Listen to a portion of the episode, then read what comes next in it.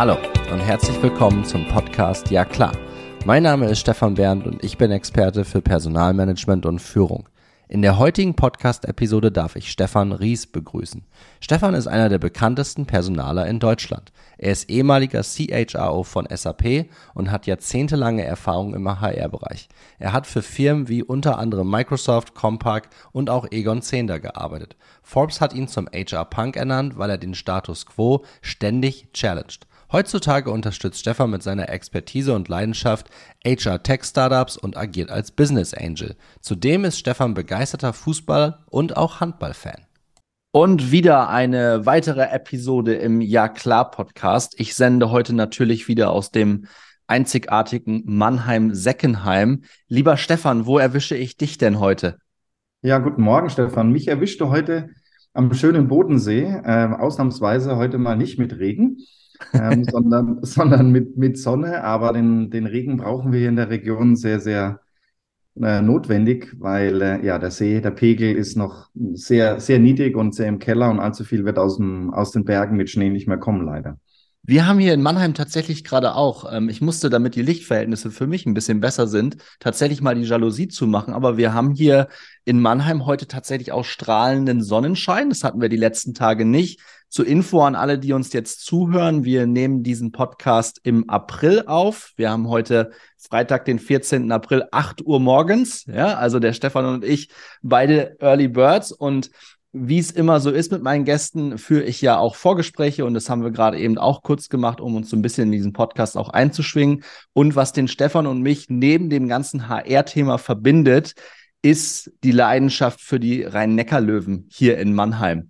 Und da haben wir schon gerade gemerkt, dass im Moment die sportliche Situation eher suboptimal ist, ähm, auch mit Blick auf das kommende Wochenende, wo die Löwen äh, im Final Four gegen, gegen Flensburg spielen. Und was viele vielleicht gar nicht wissen oder doch wissen, ist, dass der Stefan auch glühender Fußballfan ist, nämlich vom FC Bayern München. Hier haben wir einen kleinen Konflikt. der Stefan lacht, ich auch. Wie jeder weiß, ähm, bin ich großer Werder Bremen-Fan und Bayern-Werder ist ja über Jahrzehnte immer ein schönes Duell gewesen.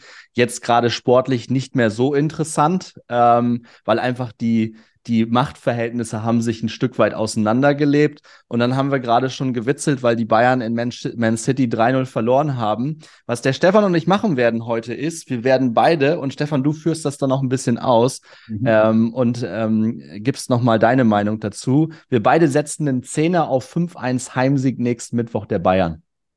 Ganz genau. Ja, wichtig, weil die Hoffnung stirbt zuletzt. Wenn wir ja jetzt im, äh, noch ein Phrasenschwein hätten, dann müsste ich da ja schon fünf Euro einzahlen entsprechend. Ja, aber ja, ja also ich, wenn ich jetzt anschaue, meine Vereine, die ich sportlich gerne unterstütze, die Rhein-Neckar-Löwen im Handball oder den FC Bayern München, da läuft es im Moment, wie du sagst, nicht so ganz rund.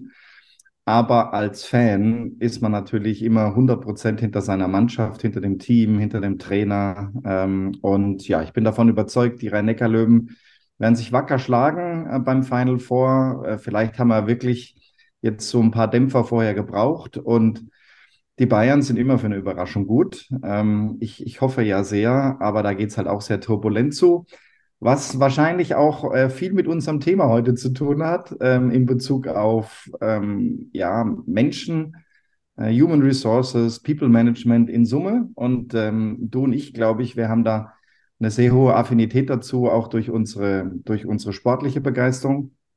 Das Schöne ist, ähm, dass wir, äh, der Stefan und ich im Vorgespräch gesagt haben, also wenn wir dann mit unserem Wetteinsatz ähm, nächste Woche Mittwoch gewinnen, dann werden wir das Geld verwenden und was, was Tolles daraus machen in Verbindung mit Kindern oder Jugendlichen. Ähm, ja, äh, die Quote, glaube ich, Stefan, wird sehr gut sein. Insofern bin ich, bin ich sehr gespannt, was da passiert. Du und ganz ehrlich, Stefan, wenn die Bayern das am Ende des Tages jetzt nicht packen sollten und unser Wetteinsatz geht flöten, die 10 Euro für uns beide, ich bin mir recht sicher, dass wir trotzdem dann was machen können. Ne? Ja. Weil das dafür steht auch der Ja klar Podcast. Ähm, ich habe da schon für zwei, drei Organisationen, das wissen meine Stammzuhörer auch, auch schon gespendet, so dieses ganze Thema ähm, so dieses Nachhaltigkeitsziel auch der UN zu verfolgen, Bildung für Kinder. Äh, das ist für mich wichtig, äh, da ein Stück weit auch äh, zu unterstützen. Und das in Kombination mit dir bei den Rhein-Neckar-Löwen, ähm, die unterstützen auch die ein oder andere Organisation. Ähm, das wäre natürlich klasse, jetzt mal unabhängig von dem Tipp. Aber wenn unser Tipp stimmt und ich bin beide, die Quote wird exorbitant hoch sein. Ähm, und ich meine, auf direktes Ergebnis zu tippen ist ja eigentlich auch schon gaga, weil das passiert wahrscheinlich nie. Aber ein 5-1 würde nach einem 0-3 auch reichen. Und wenn man es einer Mannschaft aktuell zutraut, wenn die sich in den Lauf spielen, ich meine, bei der Qualitätsdichte im Kader, ähm, ist das für die Bayern tatsächlich auch gegen Man City machbar? Glaube ich so wirklich dran? Ach, ich bin ja. kein eingefleischter Bayern-Fan, deswegen glaube ich nicht wirklich dran. Ich setze trotzdem drauf. Das ist sehr lieb, super. Dafür, das machen wir auf jeden Fall. Wir zwei werden was Tolles machen äh, da draus und ich bin nächste Woche äh, privat auch ganz in deiner, in deiner Nähe von deinem Supporting-Verein. Ich bin äh, am, am Jadebusen in, in ja. Deutschland, also zwischen Bremerhaven und Wilhelmshaven unterwegs. Und ja, da wird mir sicherlich der ein oder andere Werder-Fan dann auch über, über den Weg laufen. Das, das wird in der Region, ist tatsächlich die grün-weiße Liebe. Schöne Grüße an Jan Delay an der Stelle für sein tolles Lied. Ähm, ähm, ist da sehr, sehr ausgeprägt. Wobei ich tatsächlich äh, sagen muss, dass wir in der Region, wo ich dann auch groß geworden bin, also in Kloppenburg, haben wir tatsächlich alles gut vertreten. Ne? Also ich bin groß geworden in einem kleinen Werder-Fanclub, den wir selber gegründet haben. Viele Dortmund-Fans, weil natürlich auch Dortmund jetzt so weit äh, nach NRW ist es von uns auch nicht. Und ja. klar, die Bayern haben über Jahrzehnte den größten Erfolg. Und ähm, wenn man dann mit dem Fußballspielen anfängt, dann findet man die Bayern-Spieler klasse. Und da gab es natürlich auch viele Bayern-Fans. Und ich war damals schon so ein bisschen was auch so ein bisschen mein Claim ist, ne, anders als andere. Ja, und dann, da, gut, Werder ist jetzt nicht so anders, aber hier in Mannheim als Werder-Fan, ich meine, auf unserem Auto ist einmal die Werder-Raute, die grün-weiße und dann das Logo von den Rhein-Neckar-Löwen. Ich glaube, das ist hier sehr unique. Ja, ja da bist du schon, äh, glaube ich, ein bisschen Exot. Ich werde dann mal bei Gelegenheit deine Frau fragen, wie die das so findet, wenn sie mit den Sachen rumfahren muss, aber es ist ein anderes Thema.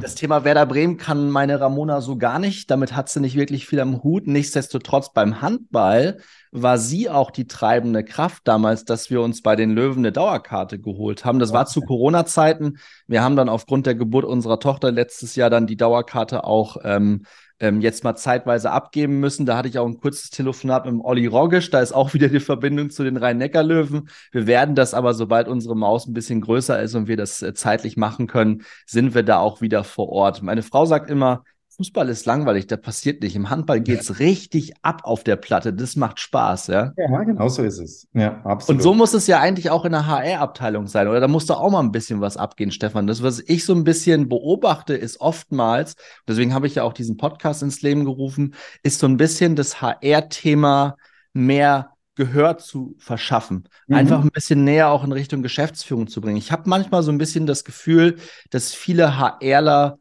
duckmäuserisch unterwegs sind, ähm, obwohl sie das gar nicht nötig haben. Ne? Das Thema ist ja eigentlich platziert. Also es geht immer um Menschen und Menschen treiben Erfolg. Oder siehst absolut. du das anders? Nein, absolut richtig. Und ich meine, ähm, das ist ja auch der Grund, ich bin seit über 30 Jahren in der Profession des, des Personalers oder der Personalerin unterwegs und ähm, in der Tat, ich habe mich schon ganz am Anfang meiner Karriere ähm, sehr intensiv damit auseinandergesetzt, wie das Thema, was äh, der Personalbereich natürlich vertritt. Und das sind das Thema, wenn ich sage, gibt es natürlich ganz unterschiedliche. Ja? Also von Talente über Leadership, über Organisationsentwicklung, über Organisationseffizienz. Die tragen natürlich einen wesentlichen Beitrag dazu bei, dass ein Unternehmen erfolgreich ist oder eben nicht erfolgreich. Und Daher war ich schon ähnlich wie du mit deinem Podcast von Anfang an immer so ein bisschen als kleiner Revoluzer unterwegs, um zu sagen, hey, jetzt hört mal auf, ja, also ihr seid hier keine, keine äh, Organisation, die nur im Hintergrund arbeitet. Ja, wir haben Verwaltungsprozesse im, im, im weitesten Sinne, ähm, aber unsere Themen sind so extrem wichtig, ähm, die werden entscheiden, ob ein Unternehmen erfolgreich ist oder auch nicht. Und ich muss ja auch sagen, ich habe immer so ein bisschen mit einem mit einem lachenden und einem weinenden Auge geschielt auf die, auf die Finanzwelt, ja, weil Kolleginnen und Kollegen im, im Finanzbereich, für die ist es total easy. Die haben Zahlen, Daten, Fakten, ähm, die machen ihre Bücher weltweit in zwei verschiedenen Arten auf und zu. Und im HR ist so eine, ist so eine Zurückhaltung, so eine Passivität, ähm, die noch früher noch viel, viel stärker war, Stefan. Also ich sehe schon, dass sich das langsam auch mit der neuen Generation von Personalern verändert. Aber es ist ein sehr langwieriger Prozess. Ähm, HR wurde auch nicht unbedingt gesehen als, boah, das ist das Monster-Sprungbrett ähm, für die Karriere. Ja, genau. Sondern ganz im Gegenteil. Aber es bricht langsam auf und das macht mir sehr, sehr Freude, ähm, mit Menschen wie mit dir zu sprechen, die dazu ihren Beitrag leisten können und wo ich auch selbst versucht habe, während meiner aktiven Karriere im Corporate-Umfeld oder jetzt auch ähm, sehr stark als Investor in, in Tech, HR-Tech-Themen äh, eben meinen Beitrag weiter zu leisten.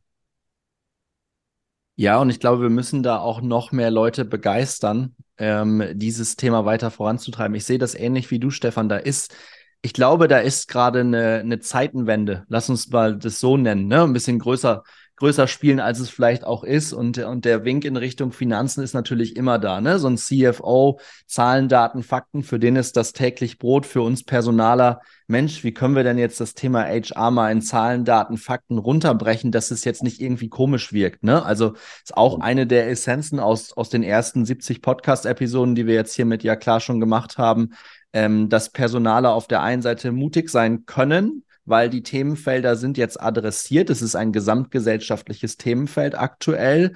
Ähm, wir brauchen das, ähm, ich finde das Wort Fachkräftemangel einfach viel zu niedlich mittlerweile. Ne? Ich habe da mit einem Zukunftsforscher vor kurzem drüber gesprochen, der meinte, wir wissen das schon seit 30 Jahren, Stefan, dass das kommen wird. Warum kümmert sich da denn keiner drum? Ähm, und es ging halt oft in den Unternehmen, ging es halt, und das ist bei einer AG, ist es auch verbrieft, geht es um die Gewinnmaximierung. Ne? Ja. Und das, das, das, und dann ist der Mensch ein Produktionsfaktor. Ich glaube, so können wir das heutzutage nicht mehr spielen. Und es gibt auch genügend Unternehmen, und da wirst du auch gute Insights haben als Investor, die das ganze Thema Personal jetzt schon wirklich vorne dran stellen. Ja. Ja, und da, da bin ich sehr, sehr froh, weißt du, weil da geht es jetzt nicht nur darum, ähm, wie man vielleicht landläufig denken würde, zu sagen, ja, ich habe jetzt dann eben die Digitalisierung der Personalakte oder meiner Recruiting-Prozesse, ganz ehrlich gesagt, das ist das, was mich dann schon fast eher langweilt, ja, weil ja. da gibt es sehr viele Themen und auch viele Lösungsansätze. Nee, da geht es eben darum, wie kann ich Führung besser machen? Wie kann ich Talente nicht nur ähm, in, Interesse auslösen für das entsprechende Unternehmen, sondern wie kann ich die mittel- und langfristig erhalten, motivieren? Ähm, sodass sie auch beim Unternehmen bleiben. Und wie du es eben auch ansprichst, wenn ich dann auf ganz rare Ressourcen komme, ja, wo, wo jeder quasi den Bedarf hat an bestimmten Menschen mit einer extrem spezialisierten Ausbildung, wie schaffe ich es dann als Unternehmen, die für mich zu begeistern? Und sich damit zu beschäftigen und da auseinanderzusetzen, ich glaube, das sieht dann auch die Geschäftsleitung, der Vorstand, ja, wir bringen den Mehrwert mit an den Tisch. Und wir haben ganz häufig habe ich mit meinen Teams, ähm, wo ich unterwegs war, ob das jetzt bei, bei Microsoft, bei, bei HP oder bei SAP zuletzt war, immer darüber diskutiert, zu sagen, ja, manchmal ist es halt so, der Personaler oder die Personalerin kommt zu spät zu bestimmten Diskussionen an den Tisch. Und ich habe dann immer gesagt, ja, bleibt, geht halt einfach an den Tisch. Ihr braucht keinen Stuhl, bleibt einfach stehen. Weil die Themen sind, sind so wichtig. Äh, und die werden euch schon zuhören. Äh, ihr müsst, ihr müsst nur verstehen, dass ihr jetzt nicht in personaler Sprache mit denen redet, sondern ihr müsst Business mit denen reden. Ja? Ihr ja. müsst ihnen natürlich auch ab und an Zahlen, Daten, Fakten bringen und ihr müsst sie auch davon überzeugen, dass eine gewisse Rekrutierungskampagne oder ein, ein Talentworkshop, ähm, wo da der Return of Invested Capital ist. Und das ist ausrechenbar und das können wir auch gut nachweisen. Allerdings kommt ähm, die Personalerin und der Personaler nicht so stark mit diesen Zahlen, Daten, Fakten Affinität aus der Ausbildung. Also so wird normalerweise gerade in Deutschland äh, keine Personalerin und kein Personaler ausgebildet. Ähm, da geht es mehr so um die weicheren Faktoren. Man kommt stärker eben auch aus der psychologischen Seite her. Alles gut und alles wichtig. Ähm, ich vertrete nur sehr, sehr deutlich die, die, die These, wir müssen die Business-Sprache sprechen. Ähm, wir müssen uns mit Zahlen, Daten, Fakten auseinandersetzen. Ähm, und dann gab es ja ganz zu Anfang, wo es ein neues Nachrichtenmagazin gab in Deutschland, da hat der Chefredakteur äh, gesagt, Zahlen, Daten, Fakten und an den Leser denken. So mhm. ist es. Also mhm. wenn ich mit Zahlen, Daten, Fakten an den Tisch kommen, aber das interessiert keinen, äh, wie zum Beispiel wo ich habe eine tolle Seminarreihe zum Change Management äh, durchgeführt und ich hatte 600 Teilnehmer. Das sagt mir gar nichts aus. Ich muss ja. wissen, was mit den 600 Teilnehmern passiert ist. Ich muss wissen, was ist deren Impact im Business. Ich muss verstehen, ähm, haben die das jetzt nur als nice to have mitgenommen, als Seminar oder als Weiterbildung an sich oder sind sie in der Lage, das auch entsprechend in ihrem tagtäglichen Doing auch umzusetzen? Und das macht den Unterschied aus. Und da sehe ich in der Tat Unternehmen, Firmen, aber auch Persönlichkeiten im Personalbereich, die jetzt ganz, ganz stark darauf Wert legen. Und das finde ich eine, eine, super Geschichte. Wie so viele Sachen kommt es ähm, sehr stark aus dem angelsächsischen Bereich. Ja.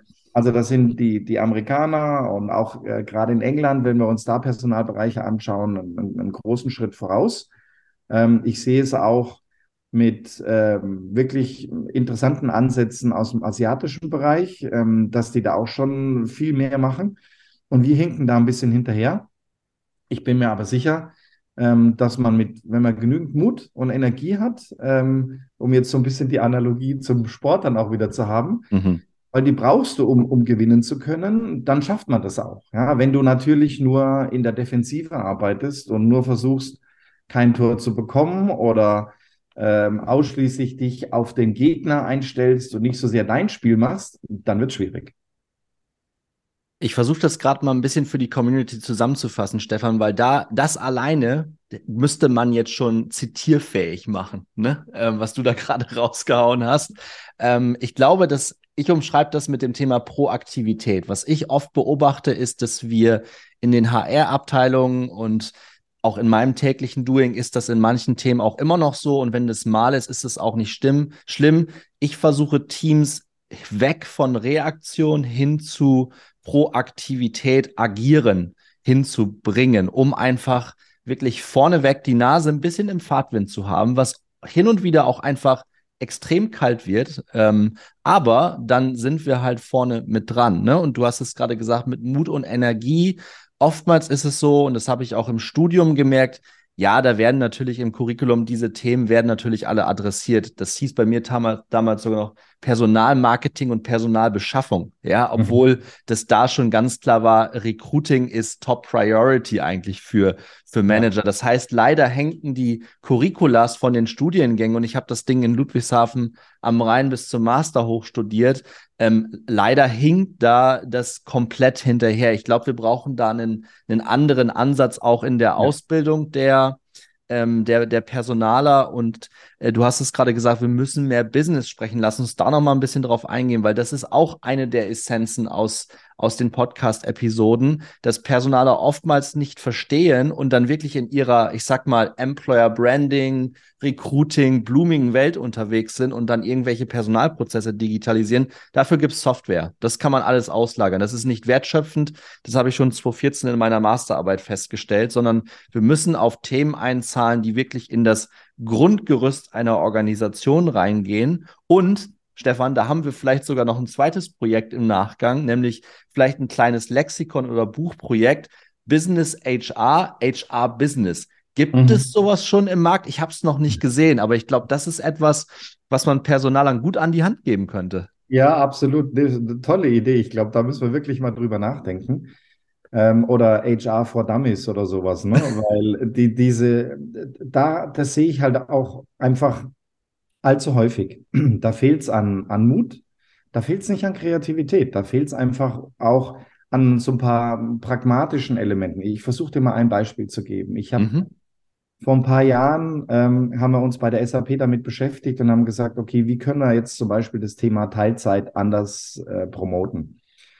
Und damals war schon äh, der Kava Janussi unterwegs als der, der Personalchef für, für SAP Deutschland. Ich war der Personalvorstand und mit dem Kava habe ich da ganz intensiv drüber gesprochen. Und da ist die Idee entstanden zu sagen, wir schreiben mal intern alle Stellen auch als Teilzeit aus. Mhm. Und du kannst dir natürlich vorstellen, sowas löst, sowas löst eine halbe Revolution im Unternehmen aus. Ja? Ähm, neben der Tatsache, dass einige gedacht haben, was haben der Kava und der Stefan letzte Nacht geraucht, ja, damit sie auf so eine Idee kommen. Aber in der Tat hat es einfach zwei Effekte. Also erstens, ja, es ist mutig, weil natürlich kamen aus den Führungskräften, ähm, vom Vorstand ganz viele Fragezeichen hoch. Ja, wie könnt, warum denkt ihr, ist es gut? Was bringt uns das am Ende des Tages? Und ähm, wenn du dann auf der einen Seite argumentierst und sagst, naja, ähm, weil du hast Stichwort Personalmarketing angesprochen, das ist natürlich schon mal ein Statement. Ne? Wenn du auch nach draußen gehen kannst und sagst, ja, bei uns ist Teilzeit ähm, auch in Führungspositionen möglich und auch in Projektleitungsfunktionen möglich. Und intern ähm, haben wir das dann ausprobiert und wir haben alle Stellen Teilzeit ausgeschrieben.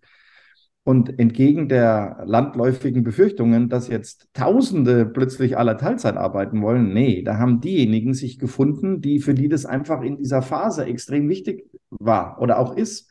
Nimm, nimm euer Beispiel zu Hause, ja. Wenn du die Chance gehabt hättest, dich den Job vielleicht mit jemandem zu teilen und das wäre ganz okay und es hätte keinen Karriereknick gegeben, vielleicht eine spannende Alternative. Ja. Aber gleichzeitig, und jetzt komme ich auf diesen Punkt Business-Sprache wieder zu sprechen, haben wir dann ausgerechnet und haben gesagt, die Gefahr, die ihr seht, dass jetzt Tausende auf so ein Programm springen und wir das gar nicht anbieten können, versus was es uns effektiv bringt, zeigen wir euch mal an einem Rechenbeispiel. Weil wir konnten nachweisen, aufgrund von historischen Daten, dass einfach viele sich zu diesem Zeitpunkt von der SAP verabschiedet haben, weil sie gesagt haben, ich kriege den Job sonst gar nicht hin. So, das heißt, du konntest, du konntest ausrechnen, was uns das kostet, wenn Leute in dieser Phase aus dem Unternehmen rausgehen, vielleicht auch längerfristig oder vielleicht auch für immer, versus du schaffst es, die in dem Unternehmen zu halten. Und wir beide wissen ganz genau, Stefan, und ich glaube auch jeder von den Zuhörerinnen und Zuhörern, wenn du Menschen hast, die Teilzeit arbeiten und zwei teilen sich, keine Ahnung, 50, 50 Prozent den Job, ja, die arbeiten nicht zusammen nur 100 Prozent. Das ist einfach viel, viel mehr. Die ja. Wertschöpfung ist viel, viel höher. Das Engagement ist sehr, sehr viel höher. Und mit diesen zwei Elementen, also auf der einen Seite Marketing, Recruiting, äh, interne Brand Awareness für dieses Thema, plus eben dieses Thema Zahlen, Daten, Fakten, ähm, das war unsere Ausgangslage. Und dann haben wir es ausprobiert. Äh, und jetzt kommt noch als dritter entscheidender Faktor dazu, aus meiner Sicht, was es dann braucht, ist natürlich Mut. Auch Mut, dass bestimmte Themen vielleicht dann nicht so funktionieren, wie man sich selber so vorgestellt hat. Ja. Und, und auch mal einen Fehler zuzulassen.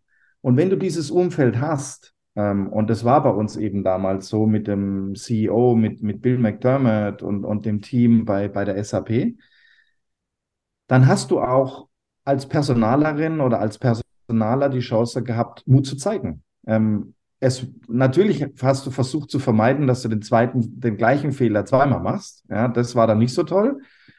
Aber den Mut zu haben, sowas mal auszuprobieren, ähm, so in, in die Richtung zu gehen, ähm, sich mal für einen anderen Lösungsweg einzusetzen, ich glaube, das ist ganz entscheidend. Und das sehe ich, Gott sei Dank, ähm, bei einigen innovativen Mittelständler äh, derzeit in Deutschland. Ich sehe es auch bei einigen Kon Konzernen. Aber es hängt extrem davon ab, was hast du oben drüber als Führungsteam? Ähm, wie ist der, der Coach oder der Trainer, um jetzt wieder auf, auf Handball oder Fußball zu kommen, an der Seitenlinie? Lässt ja. er das zu? Und dann hast du eine Chance, sowas auch umzusetzen. Ja, das ist im Sport so, das ist in der Wirtschaft so. Es kommt echt darauf an, auf welchen Acker das fällt. Ne? Also, wenn du eine gewisse Mannschaft hast im, im Sport, die gewisse Spielertypen auch hat, ähm, dann gibt es Trainer, die passen dazu und dann gibt es Trainer, die passen nicht dazu.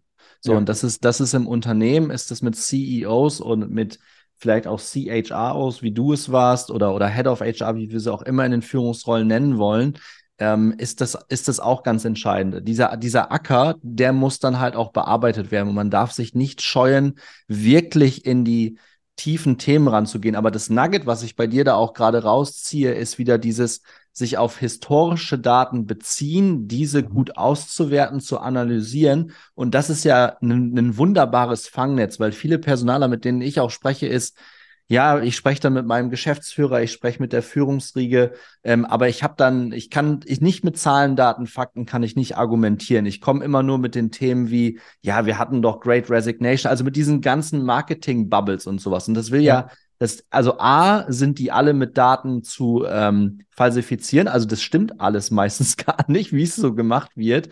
Ähm, auch der War for Talents und solche Marketingkampagnen, das ist alles, alles Bullshit, auch Generationenthema.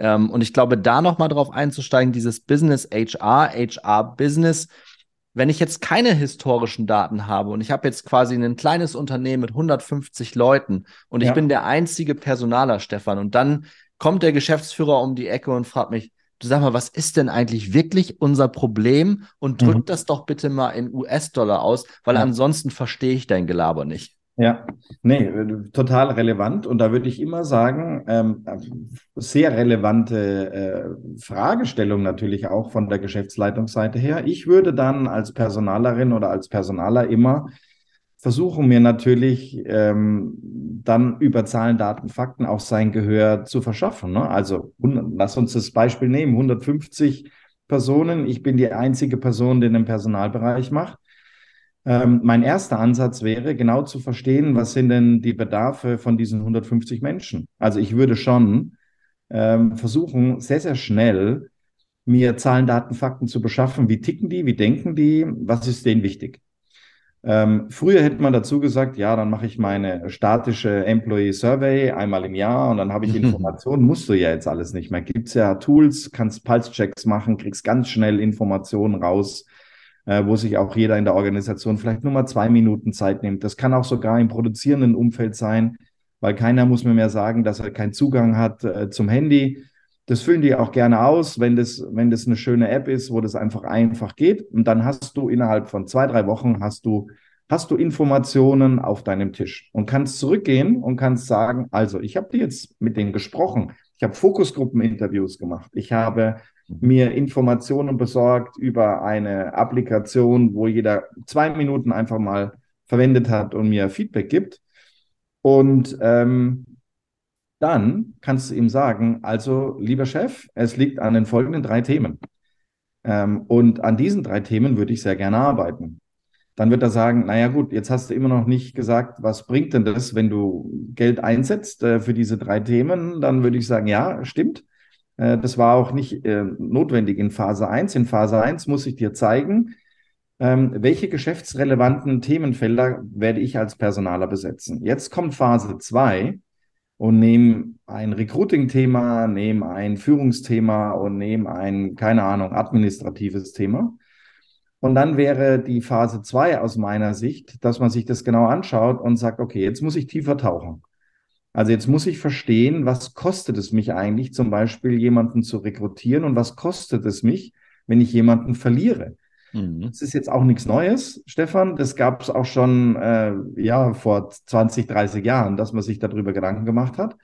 Jetzt kannst du aber mittels ähm, sehr toller IT-Lösungen auch äh, Prognosen darüber bauen. Ja, und kannst du sagen, also wenn wir jetzt nichts in das Thema Führungskräfte entwickeln ähm, und die Moral weiter runtergeht, dann kann ich dir aufzeigen, wie in einem Polit-Trendbarometer, was passieren wird. Ja, also unser Stern wird sinken. Wir werden weniger attraktiv sein. Äh, die Leute werden uns mehr von der Fahne gehen. Ähm, die haben auch eine geringere Motivation, die Extrameile zu gehen. Und dann redest du mit dem äh, über diese Resultate, über diese, über diese Kernergebnisse, äh, wie ein Finanzerin oder ein Finanzer, der dann sagt, hey, das passiert mit der P&L und das passiert mit unserer Bilanz und am Ende des Tages machen wir Gewinn oder Verlust. Und genauso könntest du theoretisch auch eine Gewinn- und Verlustrechnung für deine Talente, für dein Leadership-Thema machen. Bloß es, es passiert dann so wenig, wo ich dann immer denke, ja, was ist jetzt da? Also wenn, wenn jemand studiert hat oder er hat eine fundierte IHK-Ausbildung gemacht, jeder hat sich schon mit Gewinn- und Verlustrechnungen auseinandergesetzt im betriebswirtschaftlichen Umfeld. Wo ist denn bitte schön das große Problem, sich damit auch aus der, aus der HR-Seite auseinanderzusetzen? Und das ist die Wissenssprache. Absolut. Damit habe ich, ähm, und das es sind immer wieder schöne Verlinkungen auch zu anderen Podcast-Gästen. An der Stelle geht der Gruß an die Annemarie äh, Zoppelt raus, die mal gesagt hat, so nach dem Motto, die Personale haben doch im Grundstudium auch BWL und VWL mit drin. Warum legen sie denn ihre BWL und VWL-Kenntnisse, selbst wenn sie nur grob sind und man nicht tiefer einsteigt, warum legen sie die denn an der Unternehmenstür ab und spielen dann wieder mit den schönen blumigen Employer-Branding-Themen herum? Das ist ja völliger völliger ja. Käse. Wir, und in meinem Studium war es auch so, ja, wir haben die Themen angekratzt und ich habe jetzt in meiner Historie auch noch eine Bankausbildung gemacht. Das heißt, eigentlich müsste man meinen, der Stefan kann mit Zahlen umgehen. Trotzdem mhm. ist es nicht mein großartiges Steckenpferd. Es ist nicht mein größtes Talent. Aber es ist gar nicht so schwer und Google ist dann meistens auch dein bester Freund. Ich würde zu dem, was du gerade gesagt hast, noch ergänzen, eine Fluktuationsrate zu berechnen in einem Unternehmen mit 150 Leuten. Das ist auch relativ einfach, selbst wenn man nur eine Excel-Tapete zur Verfügung hat. Ne? Zu schauen, wirklich, wer, wer, also A, wie viele Menschen absolut haben uns im letzten Jahr verlassen, in welchen Abteilungen genau und wie lange hat es dann eigentlich auch gebraucht, und das ist die nächste KPI, so eine Position nachzubesetzen in genau. Tagen. Auch das ist relativ einfach, auch über Software ähm, herauszuarbeiten und man kann das mit ein, zwei einfachen Graphen auch einem CEO zeigen und der sieht sofort die Zahl und ja. will dann verstehen, wie machen wir es anders. 15% ja. Fluktuation, Stefan, im Jahr boah, das ist ja extrem viel. Da müssen ja. wir ja um genau. Himmels Willen, wie sollen wir das denn managen? Ja. Genau.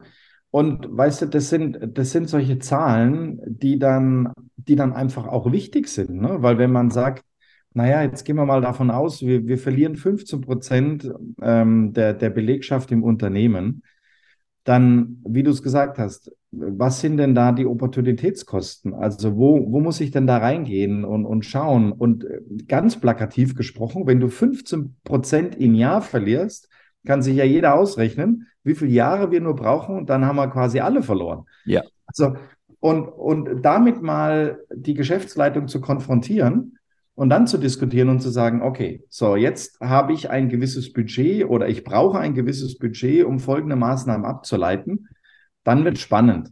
Und dann, find, dann kriegst du auch, und das ist jetzt, ähm, glaube ich, so aus, aus meiner Erfahrung und Expertise sehr, sehr wichtig, dann kriegst du auch einen sehr guten Link ähm, zum, zum Finance-Bereich hin. Und ich habe natürlich in 30 Jahren festgestellt, dass die anders ticken wie wir. Ja, ist ja auch richtig, weil die haben einen anderen Fokus. Ähm, während wir auf Menschen schauen, schauen die auf das Zahlenwerk äh, und sind dafür verantwortlich. Aber, und jetzt kommt's, die größten Erfolge aus meiner Sicht feierst du als Personalerin und als Personaler, wenn du wirklich Buddy bist mit dem Finance-Bereich. Du wirst, jeder von uns hat es schon erlebt, du wirst dich aufs ja, nicht aufs Messer, aber du wirst dich häufig, häufig mit dem Finance-Bereich auseinandersetzen, hast andere Meinungen und da ist meine Empfehlung, macht es. Das ist wichtig, das ist gut, hinter verschlossenen Türen. Aber in dem Moment, wenn ihr auf die Bühne geht, wenn ihr vor der Geschäftsleitung präsentiert, da passt kein Papier dazwischen. Ja. Und der, der oder die Finanzerin an deiner Seite zu haben, mit der das vorzubesprechen, dann auf den Geschäftsführer zu gehen, hat plötzlich eine ganz andere Wirkung. Und ich habe das ein paar Mal und nicht nur während der SAP-Zeit, wo ich mit Luka Mucic eigentlich den besten Finanzvorstand hatte, den ich mir wünschen könnte. Luca und ich, wir hatten unterschiedliche Meinungen. Aber wenn wir zusammen im Vorstand oder auch bei, bei All-Hands-Meetings zusammen auf der Bühne standen, das haben viele, haben gedacht, wie geht das? Also wie kann jetzt der Finanzer und der Personaler ähm, so nah zusammen sein. Und ich, ich gebe hier ein Beispiel, was extrem prägnant war in meiner SAP-Zeit. Luca und ich mussten nach einem Quartalsergebnis schauen, wo können wir Geld sparen. Und wir haben uns lang darüber unterhalten. Und ich habe zu ihm gesagt, schau, wenn wir morgen zu allen Mitarbeiterinnen und Mitarbeitern weltweit sprechen und du sagst, ja, wir werden äh, Reisekosten versuchen äh, zu minimieren. Wir werden andere Sachen versuchen einzusparen, aber wir sparen nicht an der Aus- und Weiterbildung unserer Leute. Und du sagst es, während ich neben dir stehe, das ist dann Bingo. Ja, mhm. weil mhm. viele mhm. Leute würden erwarten, dass ich das sage. Und nicht der Finanzer, weil der Finanzer schaut da drauf und sagt, hey, wo kann ich am besten Geld rausholen? Ist mit Sicherheit mit Aus- und Weiterbildung im Moment, dass ich einfach die Maßnahmen reduziere. Und wir haben das gemacht. Und Stefan, da, da haben die Leute drei Jahre später noch drüber gesprochen. Die haben dann gesagt, wie geht es? Also wie, wie, wie, wie, wie, wie konntest du oder wie konntet ihr euch als Team äh, gemeinsam dahinstellen und, und dann darüber zu reden und zu sagen, hey, das war uns extrem wichtig und da geht es um die Zukunft und wir haben das ausgerechnet, was das bedeuten würde, wenn wir die Leute eben da nicht mehr hinschicken und was wir an Geld einsparen, aber auf der anderen Seite, was wir da aber auch verlieren an Moral, an Motivation, an ja. Einsatz mhm. und es war es uns nicht wert. Ja. Und das, das ist die Diskussion, die du führen müsst. Das, das kann ich bestätigen. Nicht auf dem global-galaktischen Konzernniveau wie du jetzt mit dem, mit dem Luca, sondern bei mir in der aktuellen Firma ist es auch so. Äh, der Lars sitzt in der Schweiz, ich sitze hier in Mannheim und wir, von Beginn an war für uns beide klar, äh, wir beide zusammen auf äh, Top-Management-Ebene, wir müssen unseren CEO, den Tobias, so unterstützen, dass ja. er quasi unsere Dinge nur noch, nur noch in Anführungszeichen absegnet. Der Challenge das schon, aber ich kann bestätigen, und das ist auch ein, ein guter Rat und Tipp an alle Personaler, sich den Finanzer oder die Finanzerin, ganz egal, wirklich als Best Buddy zu holen und mit dem auch mal spät abends noch irgendwelche Dinge durchzudiskutieren und dann wirklich auch mal im Clinch auseinanderzugehen. Das sind unterschiedliche Perspektiven. Ähm, Finanzer ist, haben unterschiedliche Persönlichkeitsstrukturen wie wir Personaler jetzt. Und das ist für eine Firma super wertvoll. Du hattest das vorhin, ich glaube, in der Mitte dieser Episode auch schon mal, ne, dass die, die Summe der einzelnen Teile ist dann größer als 100 Prozent. Genau. Ich würde ja. sagen, eins plus eins ergibt drei, ja. Ähm, und das, das macht schon hochgradig Sinn, sich diese Expertise reinzuholen. Und was das Entscheidende ist, wenn man viel mit Finanzern spricht und zulässt, dass die auch einfach einen anderen Blick haben. Man lernt enorm, weil man ist da als Personaler, also zumindest ich, bin da ständig raus aus meiner Komfortzone und denke mir, PNL, dies und jenes um Himmels Willen. Ich muss jetzt eigentlich mal irgendwie einen Kurs in, äh, in Finanzwissenschaft machen. Ne? Und das wird dann irgendwann auch mit der Zeit, wenn man das so ein bisschen verstanden hat, fängst du an, auch diese Sprache dann auf einmal zu sprechen. Ja. ja. Und, und, und Stefan, da, da fällt mir gerade noch ein super Beispiel ein, was extrem hands-on und pragmatisch ist. Ne? Also das, ich habe, glaube ich, noch keinen Personalbereich gesehen, mit ganz wenigen Ausnahmen. Wenn ich die dann frage und sage, okay, ihr wart bei der Geschäftsleitung, Finanz hat Zahlen präsentiert und ihr auch. Und am Schluss habt ihr wieder festgestellt, dass so simple Dinge wie Headcount, dass ihr da unterschiedliche Zahlen präsentiert. Ihr macht euch einfach nur lächerlich. Ja, das, das, das, das geht überhaupt gar nicht. Also wenn, weil dann kommen die Geschäftsbereiche, die nehmen euch links und rechts auseinander. Die ja. nehmen euch so auseinander und sagen, ich kann ja schon nicht mal den Zahlen trauen, die vom Personalbereich kommen und sagen, das kannst du sowas verknicken. Und insofern, damit fange ich an, weil ich gehe dann in die Geschäftsleitung rein und sage, also liebe Bereichsleiter, ja, Finanz und HR haben sich abgestimmt. Es gibt nur noch eine Single Source of Truth, wie es so schön auf Neudeutsch heißt. Ja. Und dann kriegst du schon die ersten Fragezeichen, weil die denken dann, oh, jetzt wird es aber gefährlich. Ja, jetzt ist da die Finanzerin und der, der Personaler, oh, gleiche Zahlen. Also ich kann jetzt schon nicht mehr als Bereichsleiter argumentieren und sagen, hey, eure Zahlen stimmen alle nicht. Und ich äh, als großer Bereichsleiter oder Bereichsleiterin äh, weiß es eigentlich alle viel, viel, viel besser. nee, weil dann die zwei Kernbereiche wahrscheinlich auch noch zusammen mit dem Geschäftsführer sich zurücklehnen und sagen, ja, so, so, das sind jetzt die Fakten. Und äh, daher schlagen wir Folgendes vor. Und da ist jetzt Headcount so ganz einfaches Beispiel, weißt du, aber das gibt es ja bei, bei zig anderen Themen auch entsprechend. Ja.